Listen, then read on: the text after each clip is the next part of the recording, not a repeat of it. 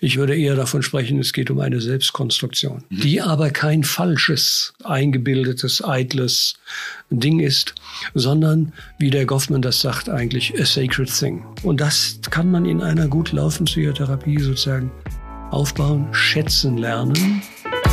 IPU Berlin Podcast 50 Minuten.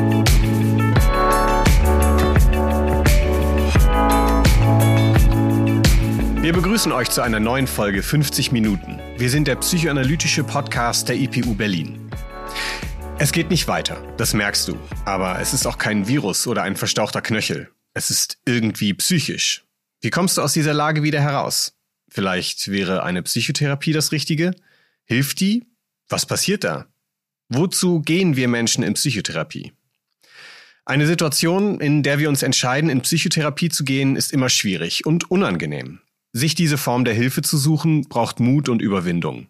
Einen Termin ausmachen, wenn man überhaupt einen bekommt, zu einem fremden Menschen gehen und über die eigenen Empfindungen sprechen, das ist nicht gerade eine alltägliche Situation. Aber es passiert etwas in dieser Situation, die man in einer Psychotherapie regelmäßig aufsucht. Etwas, das hilft und das wirkt. Aber ist das überhaupt notwendig? Gibt es nicht Möglichkeiten, die nicht so schwierig sind wie eine Psychotherapie? Eine kurze und einfache Antwort auf diese Frage gibt es eher nicht. Das liegt daran, wie Psychotherapie funktioniert und was dort passiert. Wir wollen uns heute genau damit beschäftigen und herausfinden, was Psychotherapie leistet.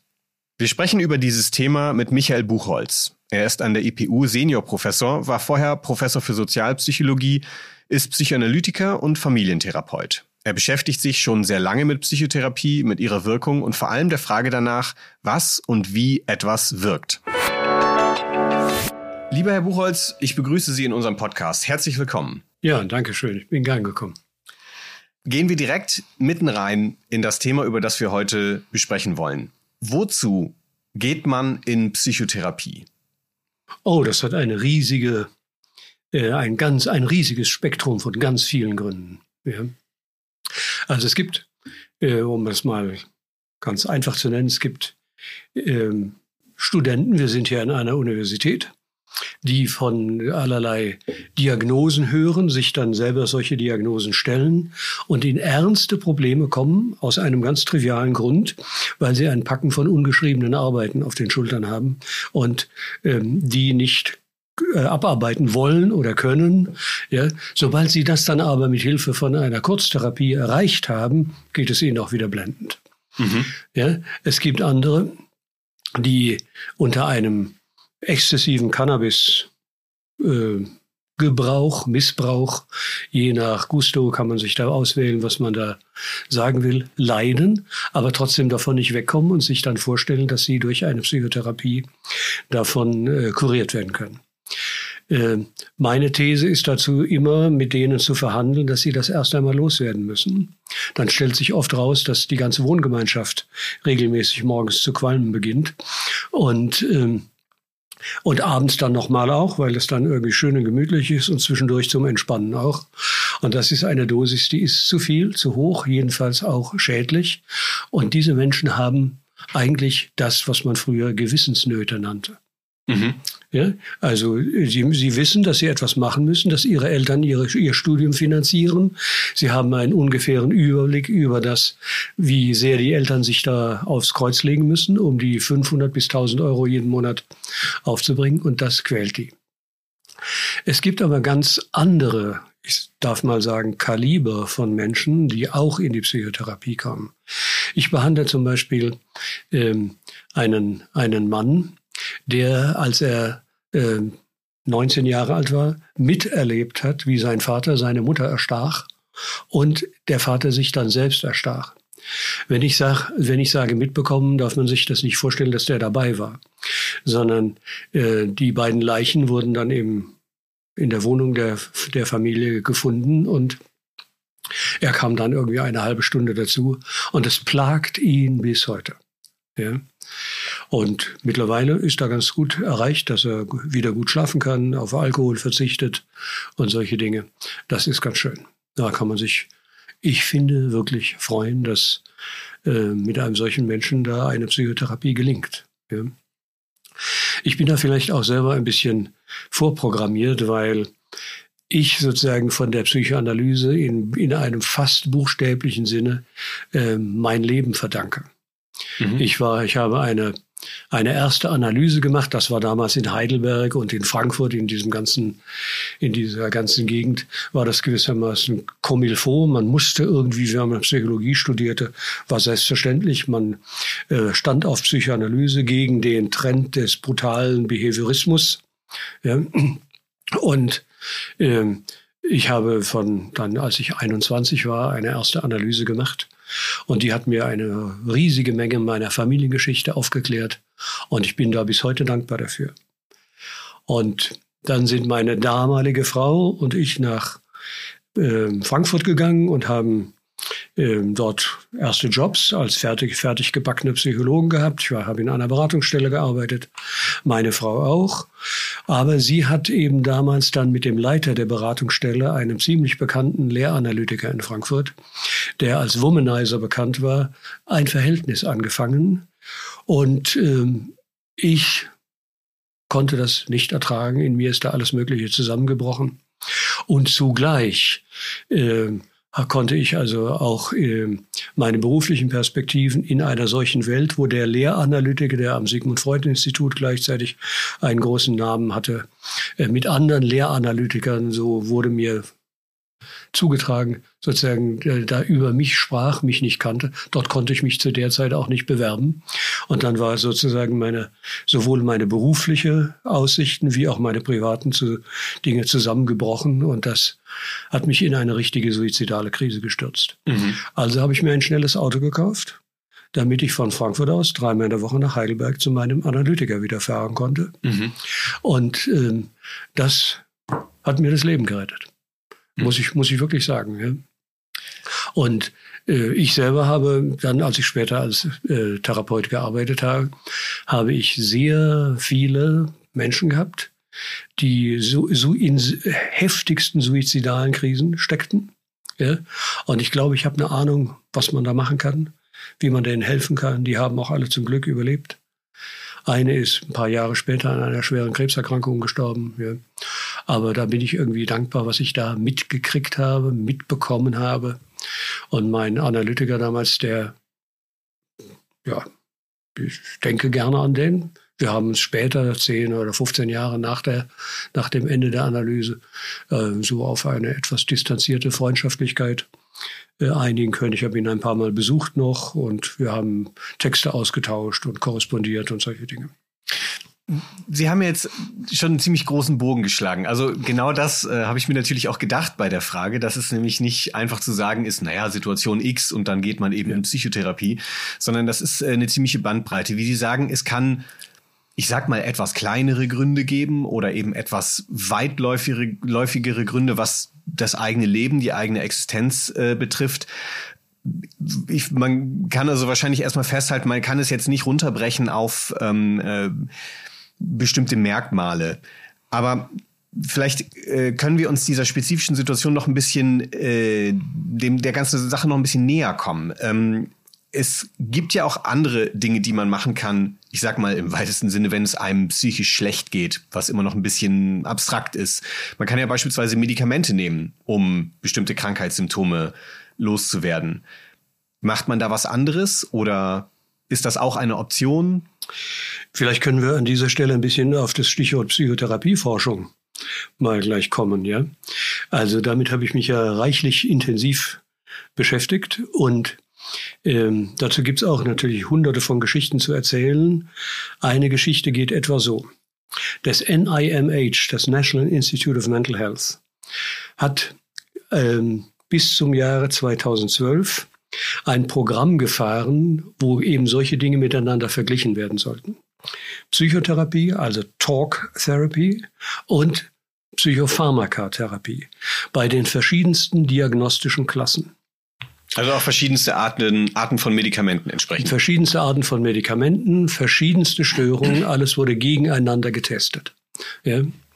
Es kam dann dazu, dass alle diese, diese Behandlungen eine Effektstärke von 0,8 hatten als durchdringenden durch, Durchschnittswert. Man muss dazu sagen, eins wäre das höchste.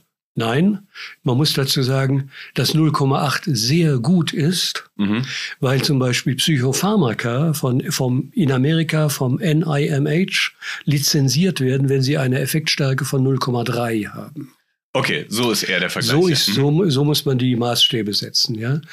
Äh, es gibt eine, eine Studie von Sandell in Schweden, der hat sogar gezeigt, dass die Psychotherapie, die psychoanalytische Psychotherapie eine Effektstärke von 1,6 hat.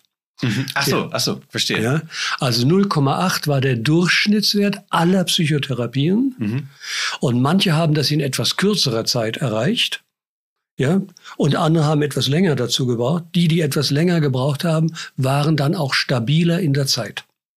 Also von denen, die etwas ähm, kürzer nur behandelt werden konnten, weil das irgendwie das Credo der Therapeuten war, dass man in 20 oder 25 Sitzungen das verlernte Verhalten, äh, das falsch gelernte Verhalten ändern kann. Die sind zu einem großen Teil später nachuntersucht worden und sind dann dabei aufgefunden worden, wie sie zu anderen Nicht-Studientherapeuten gegangen sind. Mhm, mhm. so dass also Psychotherapie insgesamt ein wunderbares, überraschendes, unerwartetes Ergebnis hatte. Daraufhin gingen einige Schlachten los, nämlich dass, ähm, ob man denn teure Analysen braucht, wenn man das mit kurzer Verhaltenstherapie auch haben könne. Ja, dagegen sprach aber das Argument der größeren Stabilität.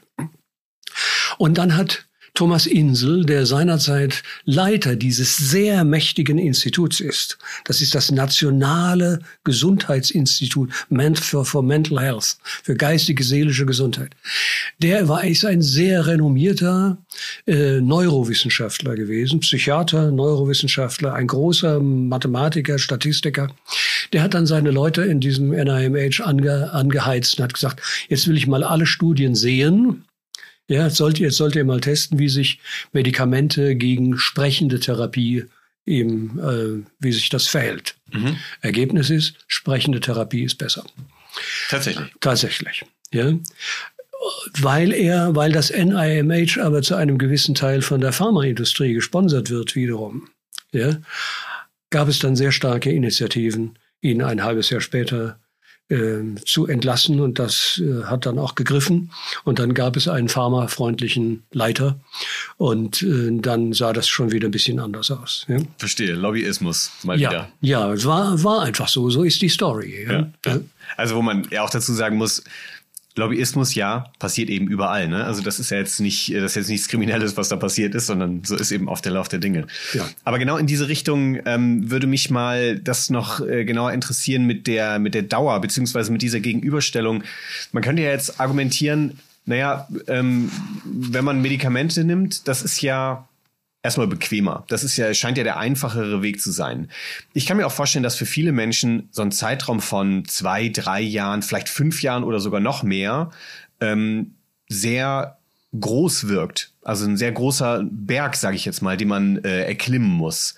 Ähm, ist das schwierig, so eine Zeit zu erleben? Ist das schwierig, in Psychotherapie zu sein? Nein, die meisten Menschen nach meiner Erfahrung und auch nach dem, was ich von Kollegen gehört habe, haben am Anfang etwas Bammel davor, sich auf die Couch zu legen, was man ja in kein, nicht in jedem Fall tut. Aber am Ende oder schon wenige Sitzungen danach sagen sie, das ist ja wunderbar hier zu liegen, da kann ich ja mal endlich meinen Gedanken Raum geben. Und das ist sozusagen ein Symptom dass man seinen Gedanken, dass man die einengt, dass man auf ein Ziel zusteuert, dass man sich orientiert, dass man sich fokussiert, wie das ähm, seit einigen Jahren im Umlauf befindliche Modewort dafür heißt. Früher hieß das Konzentration. Ja, ja. Äh, diese diese äh, Erfahrungen machen, machen die und das, sie finden es wunderbar. Dann gibt es natürlich ein paar Schwierigkeiten, die dann auftauchen, aber die allermeisten Menschen wenn sie freundlich dahingeleitet werden, dass es keine Schande ist, da zu liegen. Ja. Ähm, und das hängt alles davon ab, wie man das sozusagen als, als Therapeut anbietet, erläutert, erklärt. Gutes Stichwort. Aktuell ist das ja auch ein Thema, viel mit äh, im Rahmen von Corona, mit äh, Psychotherapeutensuche.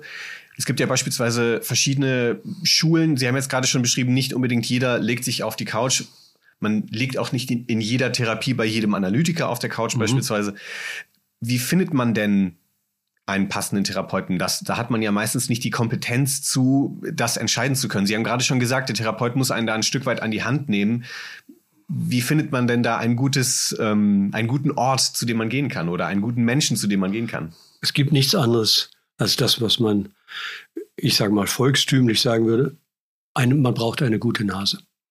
Wenn man zum Beispiel selber etwas übergewichtig ist oder sehr übergewichtig und hat einen Therapeuten, was es auch gibt, der seinerseits übergewichtig ist, dann ist da sozusagen irgendwie von vornherein ein Glaubwürdigkeitsproblem.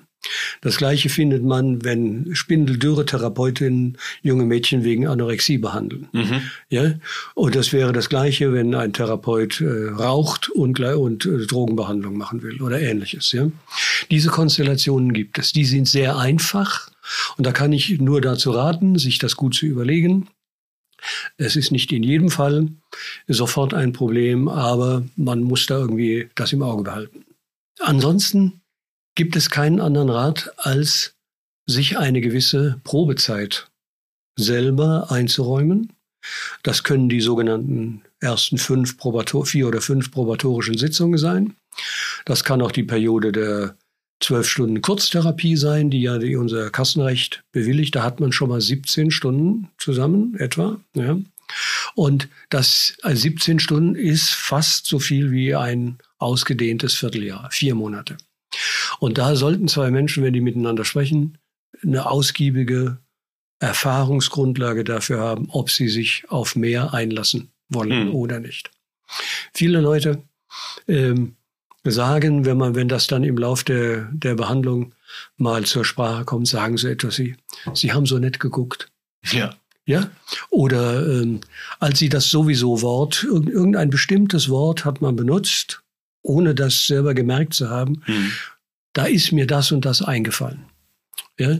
Und ich schätze diese Dinge über die Maßen, weil ich aus eigener Erfahrung weiß, auch sonst, nicht nur aus eigenen Behandlungserfahrungen, sondern auch sonst in menschlichen Erfahrungen, gibt es irgendwie plötzlich irgendwie einen, einen Klang, einen Einklang. Jemand guckt in einer bestimmten Weise, unerwartet freundlich, wartet geduldig oder so etwas. Hm. Ja.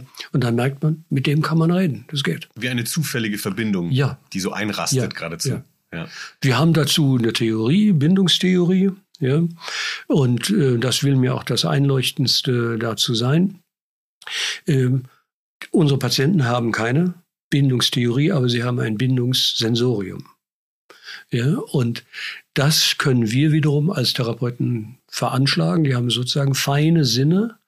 Es ist ja so, Menschen, die in Not sind, ja, für die ist das extremst Wichtigste, wie sie behandelt werden. Mhm. Da kann man von, das gilt nicht nur für Psychotherapiepatienten. Jemand, der auf der Straße liegt, weil er einen Verkehrsunfall hat, sich nicht erheben kann, der knirscht sozusagen vor Angst. Ja. ja? Und wenn da ein, wenn da ein ähm, Sanitäter einfach auf den zugeht, zugeht und irgendwie einfach Puls misst oder irgendwas, um, aber den, mit dem nicht spricht, das ist für diese Leute schrecklich. Ja, ich wollte gerade nämlich das Beispiel sagen. Also viele werden das kennen von Arztbesuchen. Ja, ne? Natürlich. Also wie viele Ärzte gibt es leider, die eben nicht so den Fokus darauf legen, mit den Patienten zu sprechen und ja. da eben eine Verbindung herzustellen. Ja. Also insofern finde ich das ganz wichtig, dass Sie das betonen, dass man da äh, ein, einen vertrauensvollen äh, Kontext äh, haben muss.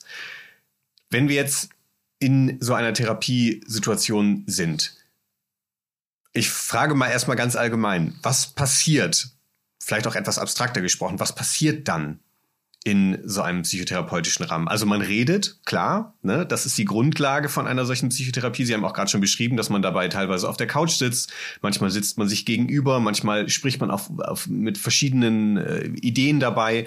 Aber was ist das, was dabei passiert? Wie würden Sie das beschreiben? Das Ganze heißt, hieß ja, das äh, ist ja bekannt, äh, die Bertha von Pappenheim, eine der ersten Patientinnen von Freud und Breuer, die hat ja in ihren Zuständen, die sie hatte, dann den schönen Ausdruck Talking Cure erfunden. Ja, genau, genau. Ja? Und ähm, Ich glaube, dass das heute durch etwas ersetzt werden muss, nämlich durch das Wörtchen and. Talking and cure. Mhm. Ja, weil es gibt auch sehr viel Talk, also Gerede, was mhm. einfach nur leer und Stroh ist. Und es gibt andererseits natürlich auch Talk, der gefährlich ist.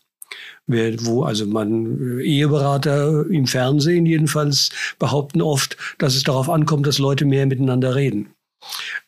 Ich zucke da zusammen. Ich glaube nicht, dass das immer das Kurativum ist, ja, mhm. sondern Leute reden miteinander und es wird nicht besser, es wird schlimmer. Reden aneinander vorbei zum Beispiel. Reden aneinander vorbei, hören sich nicht zu, nutzen Worte, sagen, du bist wie deine Mutter, mhm. ja, und schon bricht sozusagen der, das alles zusammen. Therapeuten, glaube ich, müssen darauf achten, dass das, was sie selber als Beitrag für das Cure, für das Talking machen, dass das einen Curing Effekt hat. Also es muss ein, es hilft nichts, wenn Therapeuten bei der sogenannten Anamneseerhebung dies oder das erfragen, sondern dabei entscheidend ist, ja, ob Therapeuten einen Sinn dafür haben, wenn und das auch dem Patienten spüren lassen, dass offenbar manchmal die Frage danach, wie war denn Ihre Mutter, es gar nicht auf den Informationswert ankommt, sondern vielleicht auf das lange Zögern, bevor die Frage beantwortet wird. Mhm. Ja? Und viele, viele Menschen ähm, haben ja ein Thema im Kopf und ein zweites im Sinn oder im Hintersinn. Und sie schaffen es nicht, diese beiden Themen genügend zu differenzieren, sodass das eine immer in das andere hineingrätscht. Und dann gibt es immer Schweigepausen, mitten im Satz geht es nicht weiter. So, ja, das, also diese Schweigepausen können, können drei oder fünf Sekunden sein und dann könnte es darauf ankommen, dass ein Therapeut irgendwie es geschickt einfädelt, auch über das, was da gerade sozusagen vor die kommunikative Tür geschickt wurde, mhm. darüber auch zu, dass das darüber zu sprechen ja auch möglich ist. Ja, und das sind, nennt man dann im Jargon ein Door Opener. Ja? Verstehe. Ja. Also, dass eine Art zu reden möglich wird, bei der ja Dinge geradezu aufgedeckt werden, die aus manchmal guten, manchmal nicht so guten Gründen, ja, ich sag mal, weggesperrt sind oder irgendwie eine Blockade sich bildet vor denen. Ich würde das Wort aufgedeckt nicht verwenden, nicht mehr verwenden.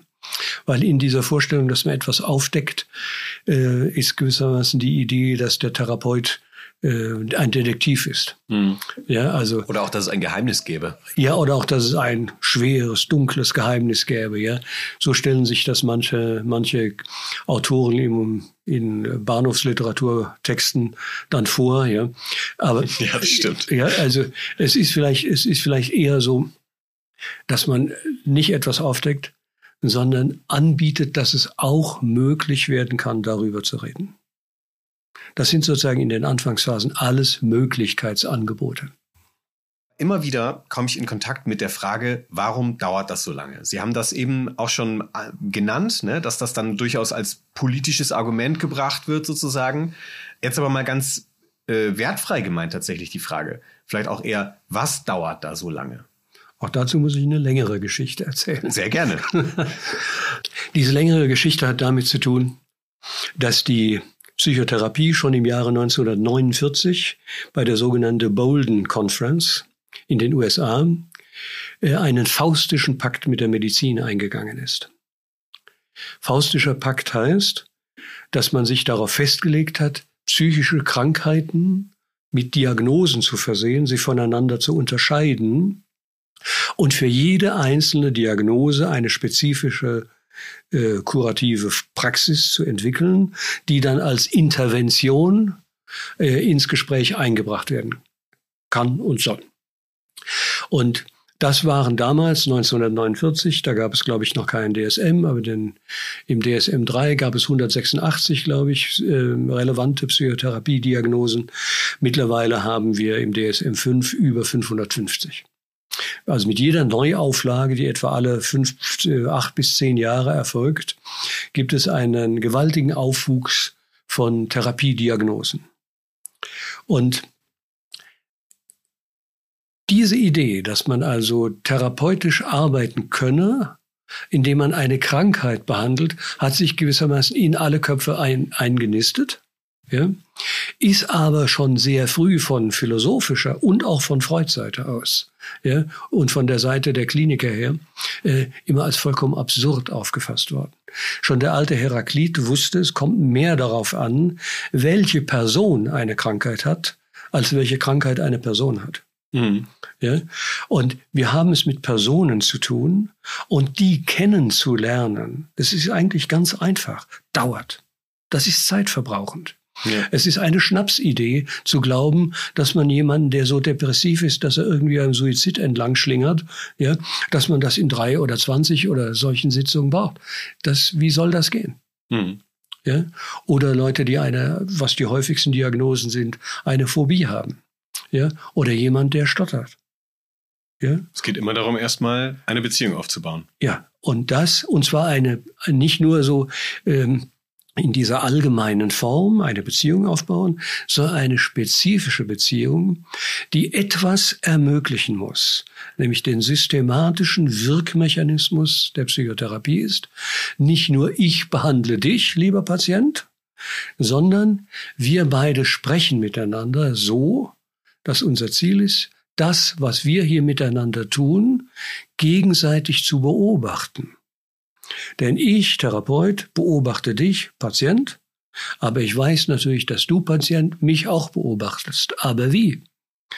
Und das weißt du vielleicht selber am Anfang gar nicht, aber ich ermutige dich, deine Beobachtung, was ich komisches alles mache, sage, tue, wie ich mich räuspere und spucke, ja, das alles irgendwie mit ins Gespräch einzubringen, sodass auch das Thema des Gesprächs werden kann. Und was dann? Und dann geht es weiter. Das, worüber wir gerade gesprochen haben, hat bei mir oder bei dir dies oder das ausgelöst. So, und dadurch hat man sozusagen eine, in der Linguistik nennt man das eine rekursive Struktur. Man tut immer das Gleiche. Mhm. Man redet miteinander, Zug um Zug, hören, sprechen, hören, sprechen. Ja? Und es ist wie wenn die Kinder mit, äh, mit dem Lego-Kasten Steinchen aufbauen, ein Steinchen ans andere, noch ein Steinchen ans andere, plötzlich ist es ein Häuschen. Ja, und, und äh, oder wenn Kinder in der Schule schreiben lernen, erstmal irgendwie eine Linie ziehen, Buchstaben formen, Buchstaben werden zu Wörtern, die werden zu Sätzen, die werden zu Texten, schließlich entstehen Bibliotheken. Also eine Art Entwicklungsprozess. Ja, das ist ein ganz genau und in dem Entwicklungsprozess passiert sozusagen auf eine bestimmte Weise immer das Gleiche. Es entsteht aber dadurch eine spiralförmige Struktur, wo man das, was geschieht, sozusagen von immer gelassener, von immer höheren Ebenen aus betrachtet. Mhm. Und, und das ist etwas, wo der ähm, Viktor von Weizsäcker mal darauf verwiesen hat, dass das etwas schon in den 50er Jahren, dass in dieser Struktur etwas sich abspielt von dem, was sozusagen für einen europäischen Menschen an äh, indoasiatischer Tradition, wie in der Meditation oder so, gerade noch erträglich ist. Nämlich, dass der Meister etwas weiß und erlaubt, dass man über den Meister etwas sagt, spricht und so weiter. Ja? Aber während es dort sehr schweigsam zugeht, ja, wird bei uns eben gesprochen, aber das muss diese Prozesse nicht ausschließen. Ja, der Prozess ist ein bisschen vergleichbar, ja. ja. Wenn wir uns im Überblick einen solchen Prozess vorstellen oder einen solchen Prozess in der Psychotherapieforschung möglicherweise sogar anschauen, äh, was Sie ja beispielsweise äh, machen über ähm, Forschung mit der Konversationsanalyse. Sie schauen sich ja direkt diese Gespräche an. Was ist ein Ergebnis einer Psychotherapie oder kann ein Ergebnis sein? Ein Ergebnis kann sein, dass jemand versteht, ja, wie wichtig es ist, dass er über sich nachdenkt. Und zwar nicht im, in einem trivialen Sinne, ja, sondern in einem Sinn, dass er Gründe kennt, dass er etwas aufgeklärt hat, dass er etwas losgeworden ist an bei allen, die, die, die diagnostisch orientierten Psychotherapien übersehen alle die massive Rolle des moralischen Über-Ichs was wir alle irgendwo in der Birne haben, rumtragen, was ständig irgendwie mitflüstert, dass man das doch richtig oder richtiger oder besser oder irgendwie machen sollte. Oder dass man jedenfalls sich, anders. Jedenfalls anders oder dass man sich in seiner Gruppe, in der man gerade sich, sich aufhält, äh, anders machen sollte äh, äh, und sich dort anpassen sollte und ähnliches. Also diese, diese Strukturen. Das zweite ist, dass man eine bestimmte Vorstellung davon bekommt, was vielleicht mit den eigenen Eltern gewesen sein könnte, dass die so und so waren. Der dritte wichtige Schritt ist, dass man sich davon löst und, und irgendwann begreift, ja, habe ich verstanden, wie meine Eltern waren. Jetzt muss ich anfangen, mein Leben zu führen. Das heißt, in der Psychotherapie gibt es einen, einen Punkt, wo die Idee der Kausalität aufgegeben werden muss dass ich in meiner Kindheit irgendwie verwickelte Verhältnisse hat und deshalb von heute bis an mein Lebensende in diese Geschichten verstrickt bleibe. Mhm. Diese Idee muss man irgendwann aufgeben. Man muss quasi irgendwann einen Schritt darüber hinaus tun. Ja, einen Schritt darüber hinaus und sich aus diesen Verwicklungen, das ist ja eine, eigentlich auch eine Bindungsmetapher, ja, dass man sich mit Fäden an seine Eltern oder anderes gebunden habe, ja, das muss man buchstäblich abstreifen und es verstehen, dass das eine Aufgabe ist, auf die es ankommt, wenn man etwas will, was in allen humanistischen Therapien ungefähr gleich äh, namend äh, benahmt wird, nämlich sein eigenes Selbst finden. Und diese Suche, sagt man so einfach, ist ein, ein Gefinden, als ob man es irgendwo verloren hätte. Ich würde, würde eher davon sprechen, es geht um eine Selbstkonstruktion, mhm. die aber kein falsches, aufgefalsches, eingebildetes, eitles Ding ist, sondern, wie der Goffman das sagt, eigentlich a sacred thing. Das, das Selbst ist ein, sozusagen ein geheiligtes Ding und das kann man in einer gut laufenden Psychotherapie sozusagen aufbauen, schätzen lernen und es gegenüber dummen Anwürfen verteidigen. Mhm. Oder wenn jemand dumm kommt, das nicht versteht, kann man auch dazu schweigen. Man muss nicht, man muss dann nicht mehr jede Schlacht schlagen. Ja. Ich persönlich habe das Gefühl, dass Sie damit was extrem Wichtiges sagen. Das ist zumindest in meiner Erfahrung so. Ich erinnere mich nämlich jetzt gerade dran, dass, ähm, da war ich selber vielleicht gerade 20, ähm, da hat mir mal jemand nämlich gesagt, er sei jetzt eine Weile in Therapie, weiß ich nicht, ein Jahr, anderthalb Jahre oder sowas. Und er habe jetzt so viel aufgearbeitet und wisse jetzt so viel über seine Geschichte. Ja, und was würde er jetzt damit anfangen? Und ne, der hat genau diese Frage gestellt und jetzt haben sie im Prinzip die Antwort darauf gegeben. Jetzt gilt es quasi, sich aus, also das erkannt zu haben und sich daraus zu lösen und ein Selbst zu konstruieren. Ein erwachsenes Selbst kann man ja, vielleicht sogar ein erwachsenes sagen. Selbst. Sich ent, die deutsche Sprache ist da wunderbar genau, ja, sich entwickeln aus den elterlichen Abhängigkeiten, ja, und, äh, und ein eigenes Selbst entwickeln. Und von da an beginnt dann sozusagen eine, eine große Freiheit möglich zu werden, weil man nämlich merkt, wir werden zwar sozusagen äh, in, in, in bestimmte Lebensphasen ent, entlang kausal bestimmt aus der Vergangenheit. Aber es kommt darauf an, unsere Zukunft zu gestalten. Also zu sehen, wo finde ich einen Gefährten oder eine Gefährtin? Wo möchte ich arbeiten? Will ich Kinder haben? Was will ich darüber hinaus in meinem Leben gestalten? Was will ich über mein Leben sagen können, wenn ich 60 bin? Jetzt bin ich 30. Ja, so, dass man sozusagen ein, ein solches Futurum 2, wie der Lacan das genannt hatte, äh, in, die, in die Selbstreflexion mit einbindet. Ja, und weil wir ja gar nicht anders können, als vorwärts zu leben. Und das ist ein Vorwurf, den ich an dieser Stelle den vielen Therapieschulen oder auch manchmal Therapeuten zu machen hätte, dass sie sozusagen in ihren Theorien an dem Kausalitätsmodell hängen bleiben. Hm. Ja. Sind die Symptome weg, ist, das, ist die Krankheit geheilt? Ja, es sind die Symptome weg und, ähm, und vor allen Dingen den Patienten dazu zu bringen, zu sehen, dass alles, was er macht, vom Wiederholungszwang bestimmt sei und der ist eben irgendwie geprägt, weil er irgendein Problem mit seiner Mutter oder seinem Vater oder Geschwistern noch irgendwie nicht auf die Reihe gekriegt hat. Ja. Genau, da setzt man quasi so einen Punkt dahinter. So ist das. So ist das. Ja. Ja, und dieses Diktum ist eine Weile in der Therapeutik richtig und sinnvoll. Aber dann muss, wie gesagt, etwas anderes dazukommen. Sonst treiben Therapeuten ihre Patienten in eine dauernde, neu geschaffene Regressionsabhängigkeit. Mhm. Weil die Patienten dann immer wieder merken, ich bin ja immer noch nicht weit genug entwickelt. Mein Therapeut sagt mir, ich bin immer noch mit meiner Mutter identifiziert oder ich äh, mit meinem Freund habe ich die gleichen äh, Konkurrenzprobleme wie mit meinem Bruder. Ja, mhm. immer noch bin ich eigentlich aus meiner Familie nicht abgelöst. Und dann ist aber jemand vielleicht 45. Ja, dann ist ja? man weiterhin immer verwickelt und nicht entwickelt, ja. sozusagen, ja. um den Begriff aufzugreifen. Ja. Die Therapeutik muss sozusagen diesen Schritt wagen, ja, dass man, und das ist gewissermaßen die große Freiheit. Oder was manche dann, äh, wie Winnicott oder, oder andere, die haben das die Kreativität genannt, dass man das kreative eigene Selbst buchstäblich nicht nur finden, sondern besser wäre der Ausdruck, erfinden muss. Mhm. Das heißt, wenn ich Sie richtig verstehe, plädieren Sie durchaus auch dafür, dass eine Therapie immer ein Ende haben muss. Ja, und dieses Ende äh, kann von gewissen Umständen, dass jemand äh, plötzlich in eine andere Stadt zieht oder so etwas bestimmt sein. Und es kann, kann aber auch bestimmt sein von den Notwendigkeiten äh, der Behandlungsführung selbst. Ich werde immer ein bisschen skeptisch dabei, wenn ich höre, dass manche Ausbildungskandidaten Analysen über 400 oder 500 Stunden als Lehranalyse machen. Da habe ich immer so ein Gefühl, hm, es gibt so unter Kandidaten gibt es eine Art Wettrennen, ja, wer die längste Lehranalyse mhm. gemacht hat, ja. Und ähm, da haben dann manche tausend, ja, ich habe aber 1100 Stunden gemacht. Mhm. Hm. Ich traue dieser, äh, diesem Zahlenfetischismus nicht so richtig. Verstehe.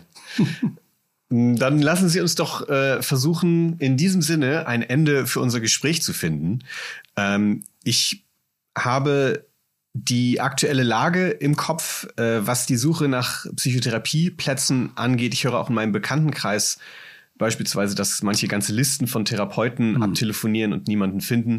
Da sprechen wir auch über ein, Psycho äh, über ein politisches Thema, ja. äh, weil die Vergabe von Therapeutenplätzen ist ja begrenzt. Aber wenn wir zum Abschluss die Gesamtlage anschauen, wenn wir versuchen, kreativ zu werden sozusagen, ja, was die Konstruktion der Zukunft angeht, was würden Sie sagen, was muss sich in Bezug auf Psychotherapie verändern oder eben entwickeln? Was wir haben, ist in meinen Augen eine gewissermaßen eine Zweispaltung des Feldes. Es gibt eben ähm, einerseits so etwas wie eine medizinalisierte Psychotherapie und in einem kleinen Prozentsatz davon ähm, die, die Psychothera psychoanalytischen und psychodynamischen, ich sage mal, Anwender dieses Therapiemodells. Was wir zunehmend haben, ist ein riesiges Feld von Awareness-Trainings, ähm, ähm, verschiedenen Entspannungstechniken. Achtsamkeit, Achtsamkeit Meditation. Medi Meditation, mhm. ja, danke. Und das sind genau die, die Felder, wo äh, die Therapeuten der anderen Seite gewissermaßen mit einer gewissen Verächtlichkeit draufschauen. Ja? Mhm. Ich finde das, ja, ich kann das sehen, dass es da natürlich ähm, auch ein sozusagen ein Business-Komponente da ist. Es gibt einen Markt, äh, der so etwas bedient. Ja? Aber es ist eben auch sonst so, dass wenn Menschen etwas lernen, ja, dann brauchen sie manchmal Voraussetzungen, die man in, einer, in einem bestimmten Lernkontext nicht schaffen, sondern eben voraussetzen muss. Ja? Und manche, und da fände ich es gut, wenn es eine gewisse äh, Durchlässigkeit mhm. zwischen diesen beiden großen Therapiemärkten gäbe. Äh, viele Menschen fangen mit Selbsterfahrungsgruppen an, Gruppendynamik, lernen etwas Bestimmtes, machen dort Rollenspiele, entdecken bestimmte Themen, die ihnen nie in den Sinn gekommen sind, wo sie plötzlich merken, das genau ist es. Ja? Und äh, nehmen daran teil. Und wenn die dann irgendwann den Weg in eine analytische oder psychodynamische Therapie finden, finde ich das richtig. Anbahnen ist genau umgekehrt. Die entdecken in der, in der psychodynamischen Therapie, wie sehr ihnen fehlt, sich auf andere angemessen zu beziehen. Hm. Und dann hätte ich nichts dagegen, wenn dann jemand nach einer gewissen Zeit in eine, in eine, in eine Gruppe geht, wo Gruppentherapie gemacht wird oder aber auch äh, also solche Übungen, sich zu fühlen in Gegenwart anderer oder wo Rollenspiele geübt werden oder so etwas. Warum sollte ich mich dagegen aussprechen? Kann ich nicht einsehen, ja. Also Sie würden für mehr Dialog, mehr Integration vielleicht sogar appellieren? Ja, ich glaube nicht, dass das sozusagen innerhalb der einzelnen Schulen mhm. gewissermaßen da eine Mixtur geben könnte. Das kann, das, vielleicht gibt es das eines Tages, aber im Augenblick kann ich es mir nicht vorstellen. Was diese, diese beiden genannten großen Märkte, ja, äh, miteinander zu tun haben, ist ja vielleicht das eine, dass sie sich gegen eine überhandnehmende Medizinalisierung gemeinsam stellen könnten. Ja? Also diese Idee, dass Menschen Diagnosen haben und dass man bei einer sowieso Diagnose eine sowieso Therapie machen müsse. Ja? Diese Idee ist, glaube ich, perdu. Die ist von der Forschungslage perdu. Das Irre ist, die versiertesten Statistiker äh, äh, sagen, Psychotherapie ist vor allen Dingen eine Low Technology, nämlich Konversation. Ja, man spricht halt miteinander und hört sich zu. Ja. Und äh, Psychotherapie ist, ist vor allen Dingen etwas, wo es auf die beiden Beteiligten ankommt und nicht in Begriffen einer Intervention auf, bezogen auf eine bestimmte diagnostisch definierte Störung zu, zu beziehen, sondern das Gespräch sei ein Gespräch. Und das Gespräch lässt sich nicht determinieren. Das hat schon der alte Gardamer gewusst. Ja, wer an einem Gespräch in der richtigen Weise teilhat, muss sich vom Gespräch führen lassen. Dann führt er das Gespräch richtig. Ja, das ist eine berühmte Stelle, die Gadamer mal äh, gesagt hat, und es stimmt. So verhält es sich. Ja. Also es braucht in der Welt, in der Psychotherapie eine Rolle spielt und wie Sie auch sagen, auf dem Markt, äh, auf dem Psychotherapie eine Rolle spielt, mehr ein sich einlassen, zum Beispiel aufs Gespräch und auf die Beziehung aufs Gespräch, auf die, auf die Beziehung. Ich plädiere auch für eine gewisse Lockerung der theoretischen Anhänglichkeiten. Es gibt zu viel Loyalitätszwänge. Ja innerhalb der einzelnen therapeutischen Schulen. Ich selber bin auch als Psychodramatherapeut mal ausgebildet worden, um das, nachdem ich meine Analysen gemacht habe. Ich bin Gesprächstherapeut, vor allen Dingen habe ich jahrzehntelang als Familientherapeut gearbeitet.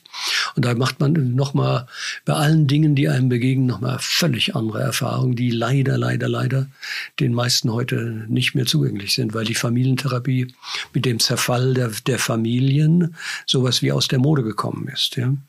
Und das ist eigentlich sehr schade. Es gibt ja viele andere Formen des Zusammenlebens von mehreren Leuten in den unterschiedlichsten äh, kommunalen Formen, Rentnerkommunen, ja. Und die haben ordentlich Knatsch miteinander. Und warum sollte man sich nicht darauf, dafür mal interessieren und ähm, mit, mit alten Menschen sowas mal versuchen? Es gibt viele Möglichkeiten. Ähm, ich danke Ihnen für die interessanten Geschichten, für das Gespräch und ähm, wir hören uns sicher bald wieder. Vielen Dank. Ja, vielen Dank.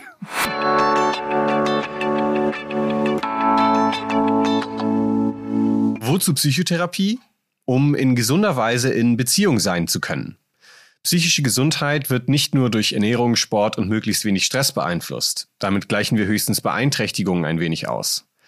Die Frage ist vielmehr, was genau die Beeinträchtigung ausmacht. Und da zeigt sich immer wieder und ziemlich eindeutig, dass gute Beziehungen zu erleben einer, wenn nicht gar der entscheidende Faktor ist. Darüber spreche ich jetzt mit Marie-Louise Alder. Sie war schon in unserer Folge zum Sprechen über das Sprechen zu Gast. Sie arbeitet als Psychotherapeutin und befasst sich im Verein Jungtim mit Psychotherapieforschung.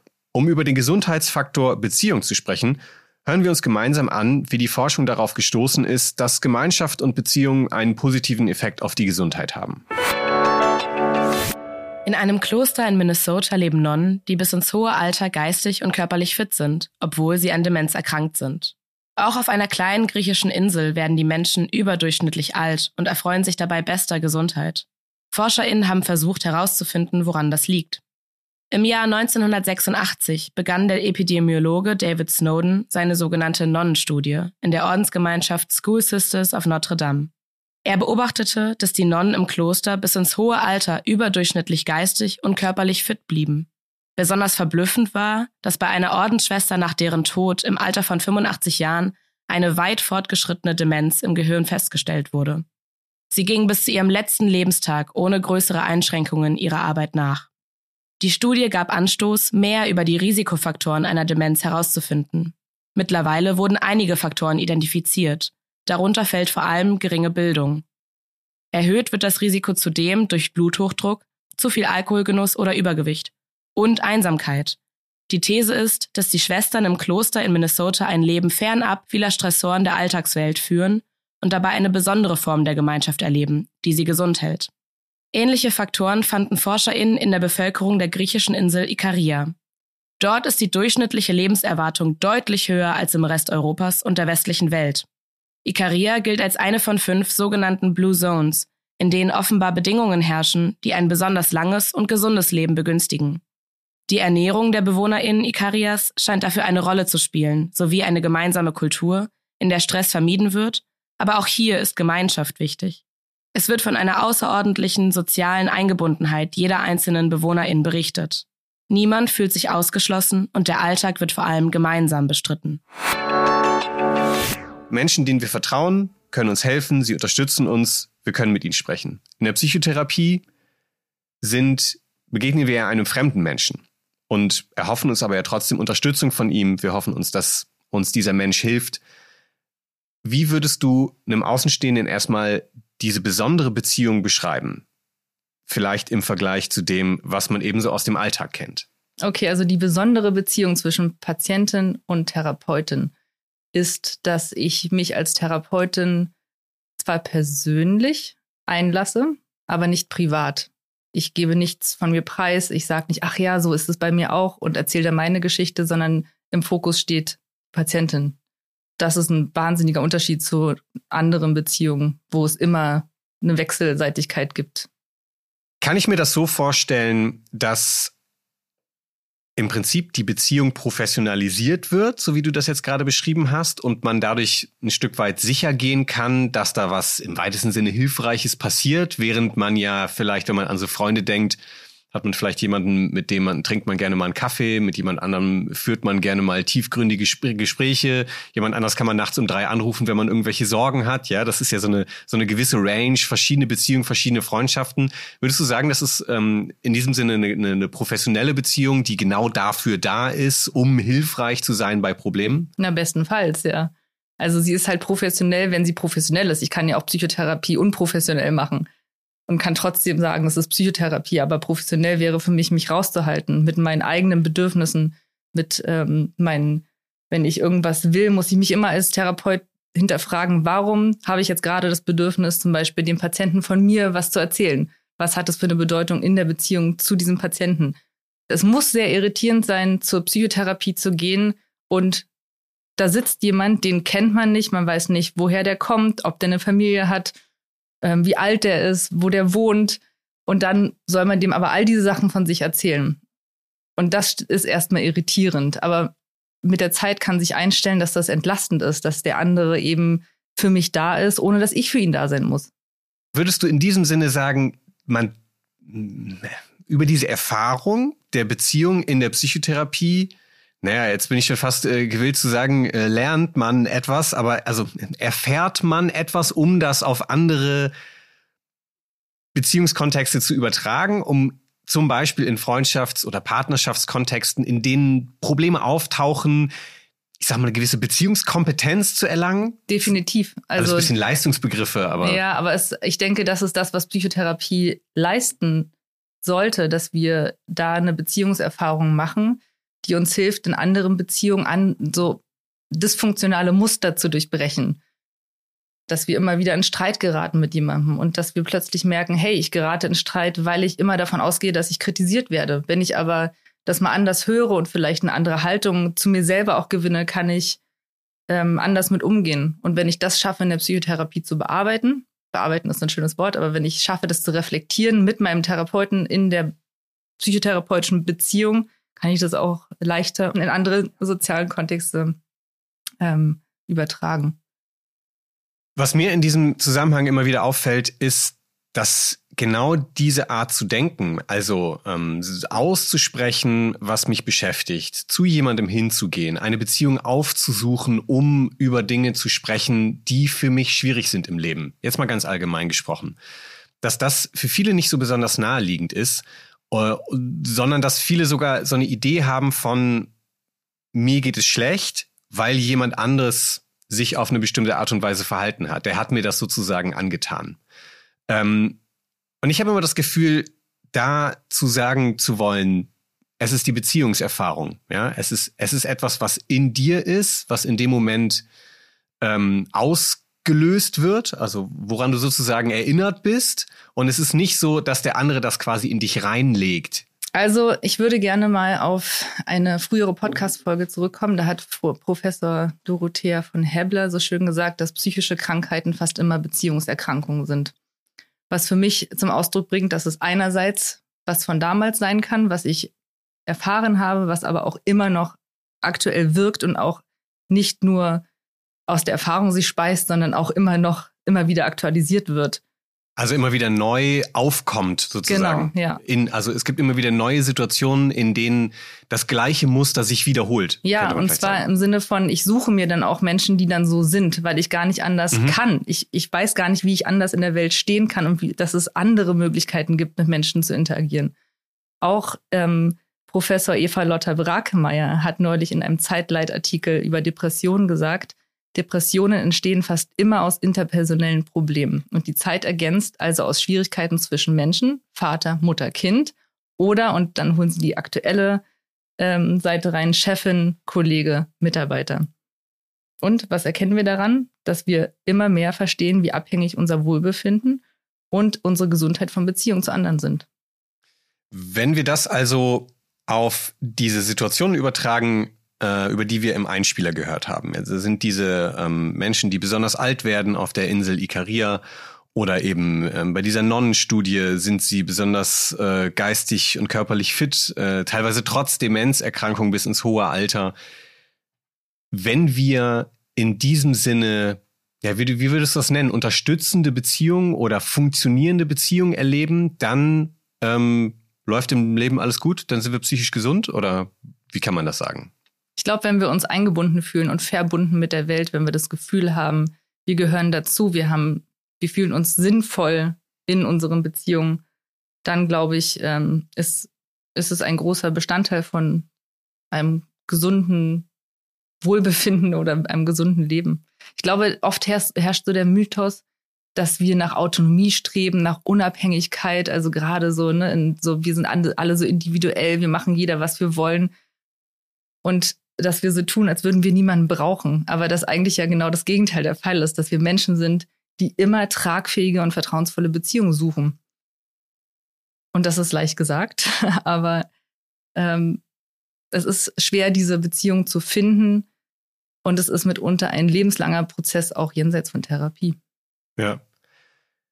Deswegen, da sind wir wieder bei diesem Stichwort, äh, ist das äh, sozusagen die professionelle Variante. Und insofern ist es ja eigentlich auch ein Zeichen einer gesellschaftlich positiven Entwicklung, dass mehr Menschen in Psychotherapie gehen. Ja, dass sie nicht mehr mit körperlichen Leiden kommen müssen, sondern dass sie sagen können, hey, ich habe irgendwie, ich merke, mir geht's an der Stelle nicht gut, was ist da los? Ich würde gern verstehen, warum meine Beziehungen nicht laufen.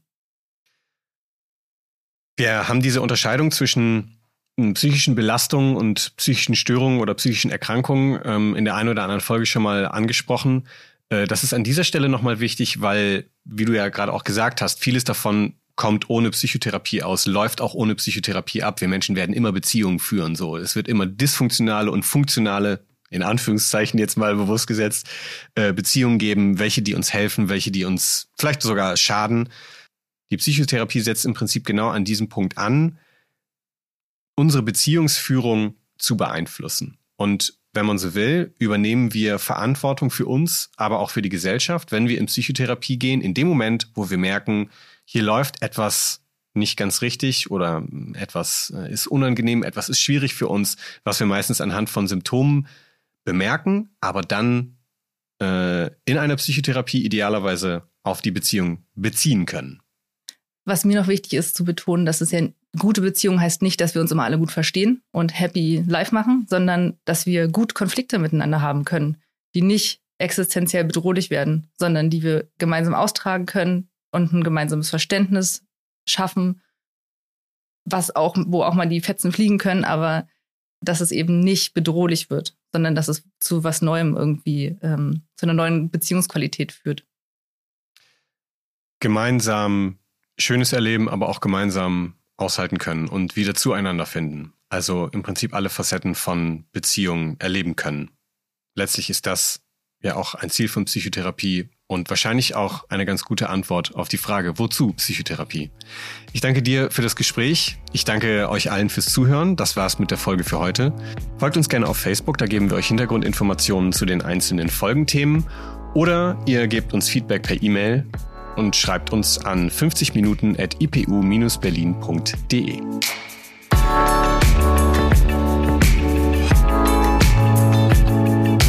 50 Minuten ist eine Produktion der Internationalen Psychoanalytischen Universität Berlin.